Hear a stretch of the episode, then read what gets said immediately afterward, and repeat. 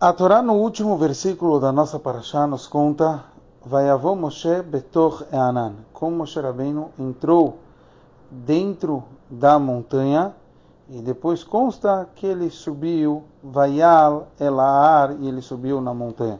O Rashi sobre esse versículo ele nos fala que essa essa Anan, essa nuvem, ele usa a linguagem que Anan é Kimin Ashanu, que essa nuvem era como uma fumaça. Vassalo HaKadosh Baruch Hu le Shvil. Hashem fez para Moshe Rabbeinu um shvil, um caminho betocho, quer dizer, dentro dessa fumaça.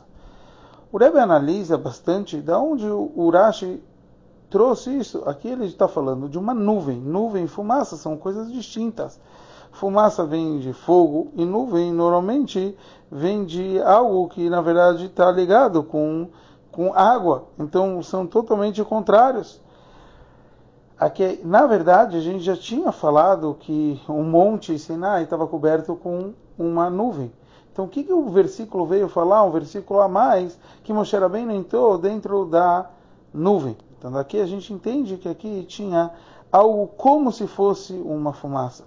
No conceito espiritual, esse como se fosse uma fumaça era porque literalmente não, não tinha como ter fumaça, porque não tinha vegetação, não tinha nada que crescia lá, não tinha nada que podia pegar fogo e fazer a fumaça como, como literal, que normalmente a fumaça vem através que algo está pegando fogo. E aqui, no caso, em cima do Monte Sinai, que já era um lugar deserto e ainda mais lá em cima, então não tinha como esse pegar fogo.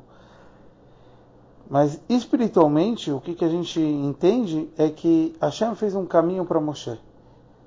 Cada um de nós tem o íntimo da sua alma é representado, é chamado Moshe Rabbeinu da nossa alma, aonde toda a fumaça, tudo aquilo que está ligado e trabalhando com o mundo ao nosso redor, ele não está pegando e não está sendo atingido de forma negativa. Quer dizer, a gente só está elevando a matéria e eleva até mesmo as pedras, até mesmo o mais baixo.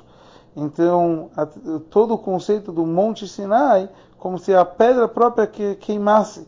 Então, é todo esse nosso trabalho de elevar o mundo inteiro e preparar o mundo inteiro, como a gente vê na sequência, para fazer um Mishkan, uma morada para Hashem, que a gente possa fazer isso com a vinda de Mashiach em breve, se Deus quiser.